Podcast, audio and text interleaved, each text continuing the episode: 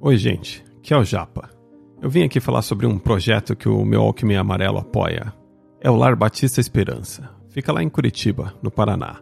É uma instituição sem fins lucrativos que há 34 anos acolhe e cuida de crianças adolescentes em situação de vulnerabilidade social que são encaminhadas pelos conselhos tutelares e da vara da infância e da juventude. Falando de forma simples, são crianças vítimas de abandono, violência ou que tiveram seus laços familiares rompidos temporariamente. A instituição funciona por meio de doações e voluntariado, atendendo em período integral com todo suporte, como assistência social, atendimento psicológico, pedagógico e acompanhamento da família. Para ajudar com doações em dinheiro, é só mandar um Pix. Olha que moderno. o CNPJ é 00 359 450 barra 0001-75. Vou até repetir, hein?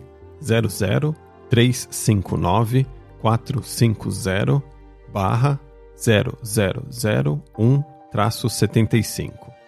E no site lbe.org.br ou no Instagram famíliaesperança.lbe você pode encontrar mais informações sobre outras formas de doação, como CPF na nota fiscal ou pelo imposto de renda, e também saber mais sobre o voluntariado. E quem contribuir com uma doação ou entrar no voluntariado, manda o teu nome e um recado sobre o que achou da LBE para eu ler aqui no podcast. Pode mandar no meu alquimeamarelo.hotmail.com ou no meu Instagram, Alexandre Japa, underline MWA. Agradeço desde já quem puder ajudar o Lar Batista Esperança a continuar acolhendo as crianças para que recebam o amor e dignidade que elas merecem. É isso, gente. Agora vamos para mais um episódio. Meu Alckmin Amarelo. Volume 2. Podcast musical com histórias dos amigos do Japa.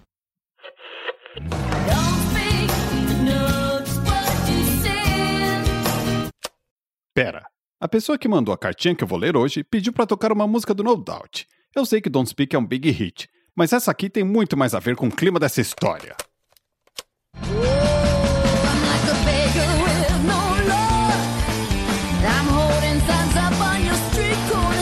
E aí, pessoas maravilhosas! Essa é a banda No Doubt com a música Excuse Me Mister, que faz parte do álbum Tragic Kingdom, lançado em 1995.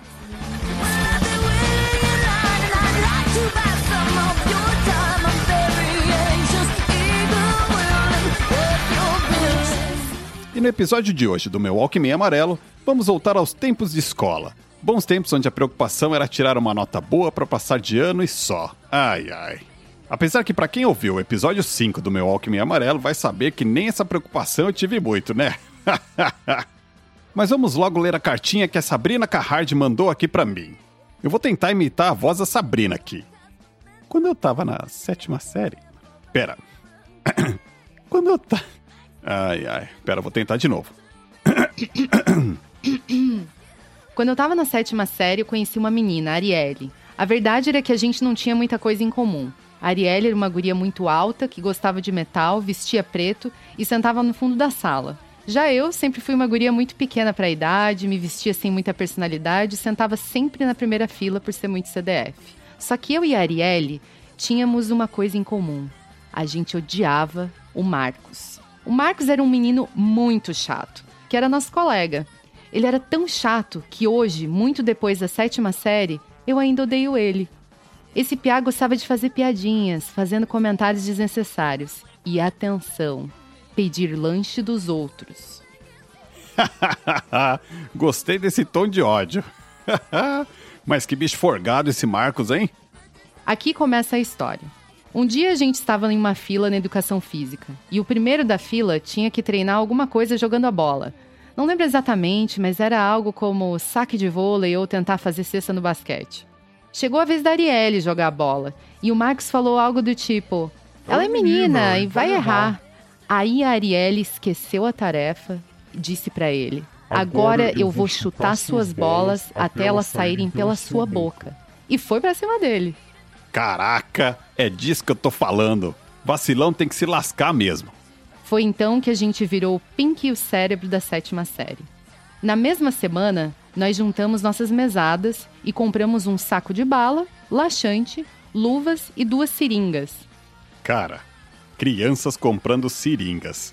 Que época maravilhosa, não é mesmo? Nosso plano era o seguinte: vamos diluir o laxante. Não lembro se na farmácia não tinha líquido ou se a gente não sabia que existia laxante líquido. Colocar dentro da seringa e aí colocar dentro das balas pelos lados. Assim não ia precisar abrir a embalagem. Tudo precisava acontecer naquela tarde, porque no outro dia a gente ia ter um passeio no cinema, que era quando tudo ia acontecer. No outro dia, no caminho para o cinema, a gente abriu o pacote de bala. Adivinha quem veio pedir? Exato, o Marcos. Para não levantar suspeitas, a gente não tinha colocado laxante em tudo, porque se mais alguém da classe pedisse bala, era só dar as que não estavam contaminadas. Olha o nível de detalhamento do plano delas. Caraca, Sabrina, eu espero que você use esse talento até hoje. Só que pro bem, tá? Dessa vez. E aí tudo funcionou maravilhosamente bem, porque o Marcos era um morto de fome e comeu muita bala. Acontece que o ódio é algo que cega o ser humano, e eu tive a brilhante ideia de comprar uma coca e colocar mais laxante. Novamente, o plano funcionou 100%, e o Marcos tomou a coca.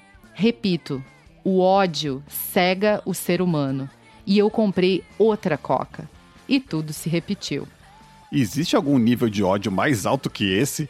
Se tiver, eu já desconheço. Deu até uma preocupação aqui já pelo Marcos. E também pelo pequeno sinal de psicopatia de vocês duas.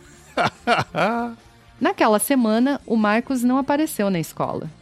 No primeiro dia a gente riu, mas depois foi ficando um clima estranho. Até que a diretora veio avisar que o Marcos estava no hospital, porque estava passando muito mal do estômago. A Arielle ficou desesperada, chorou, se arrependeu. Eu, como cérebro da operação, só pensava que ia acabar com meu currículo ter matado alguém com 14 anos. No fim, o Marcos se recuperou e voltou para a escola. Contou que passou aquela primeira noite no vaso, check. Nunca mais pediu lanche, check. E nunca mais incomodou ninguém, check. Porque ele saiu da escola.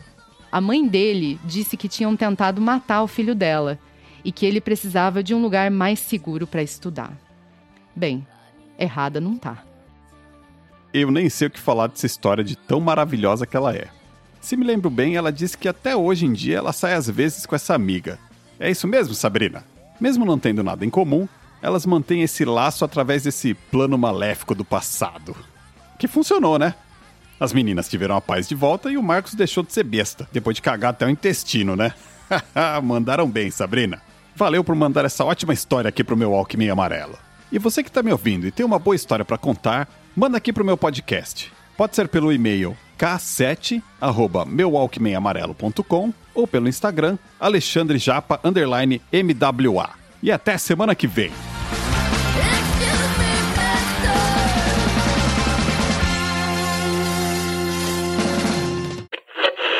E era isso. Qualquer coisa, não me liga. Olha, eu consegui aqui uma gravação de um áudio vazado da Sabrina contando uma história bem lá do B. Eu vou tocar aqui. Eu espero que ela não descubra.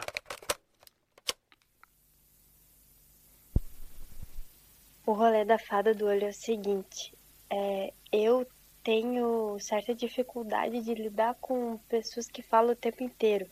Não necessariamente pessoas que falam muito, mas assim, é, quando, quando a gente tá conversando e a, e a conversa engata e todo mundo fala sem parar, sem problema. Mas sabe aquelas pessoas que não. Aquelas pessoas que parece que não conseguem ficar em silêncio, ficam falando, falando, falando, e aí se não responde, ela fica falando, sei lá, do céu, do ar, ela vai falando. Então. É, esse é um tipo de pessoa que eu não lido muito bem, assim, porque eu sinto que parece que vai esquentando o ouvido da gente, sabe? de tipo vai vai sobrecarregar assim. E aí o meu irmão, quando ele estava crescendo, tem uma fase que as crianças falam, falam, falam, falam. E eu não estava conseguindo mais lidar com ele, assim, eu não aguentava mais, porque mesmo eu quieta, ele continuava a falar. Mas ele era uma criança e, e, isso acontece, né? E eu também nessa época era criança, mas eu não, não, não conseguia, não conseguia lidar bem com isso. Eu me sentia meio sobrecarregada, assim. E aí, o que, que eu fiz? Eu inventei a história da fada do olho. Eu falei assim: que quando a criança fala demais e não para de falar, vem uma fada e tira o olho da criança com uma colher de sobremesa. Aí ela coloca a, a colher de sobremesa atrás assim do olho da criança e faz faz esse barulhinho. Aí óbvio que o meu moço cagou inteiro, coitada da criança.